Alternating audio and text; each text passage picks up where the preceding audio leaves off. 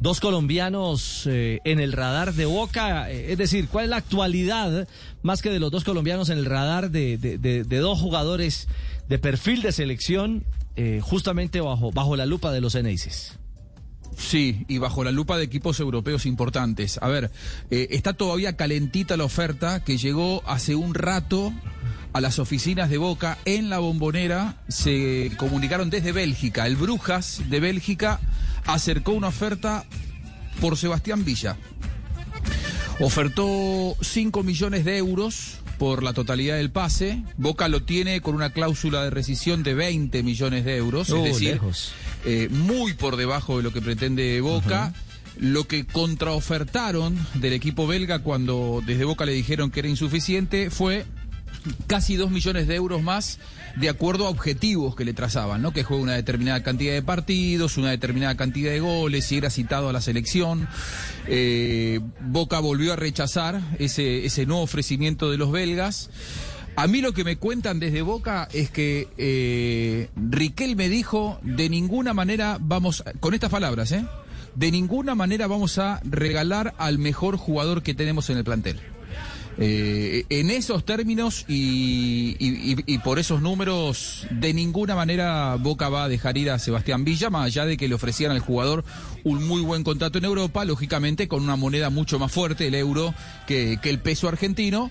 Eh, pero en este momento Boca ya rechazó dos veces eh, la oferta por Sebastián Villa no se descarta que vuelvan a la carga porque recordemos que todavía queda abierto el mercado de pases por un tiempo más en Europa.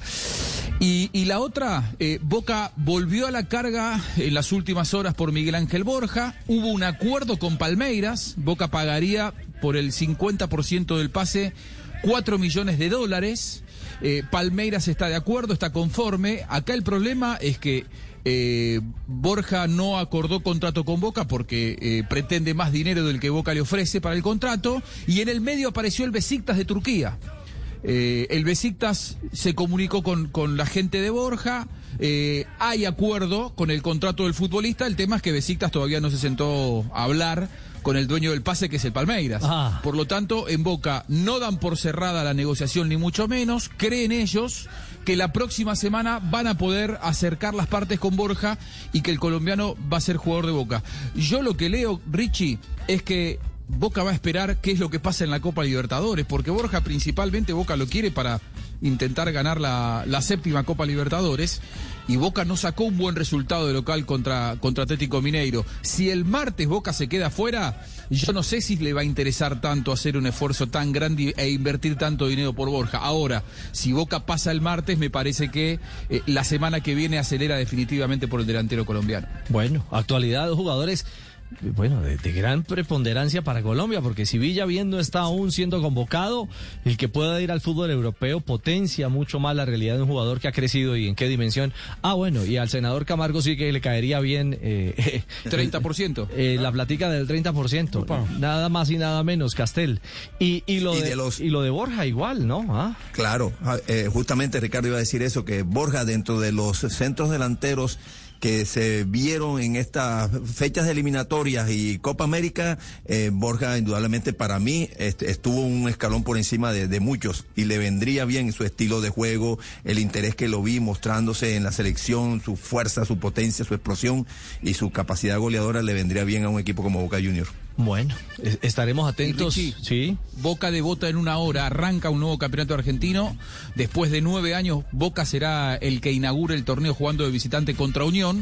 Y, Jorman Campuzano reaparece en Boca. ¿eh? Será titular en una formación alternativa, porque claro, guarda lo mejor ruso para el martes. Campuzano no está considerado hoy entre el equipo titular de Boca, pero sí en este equipo alternativo que va a jugar en Santa Fe. Campuzano será el mediocampista central del equipo argentino dentro de una hora y cuarto. Eh, Juanjo, eh, sé que además estás por partir para transmitir justamente eh, ese, ese juego entre Unión y, y- y Boca Juniors, pero lo de Campuzano, que aparezca en la formación, eh, ¿cierra de tajo la posibilidad de su llegada a Millonarios?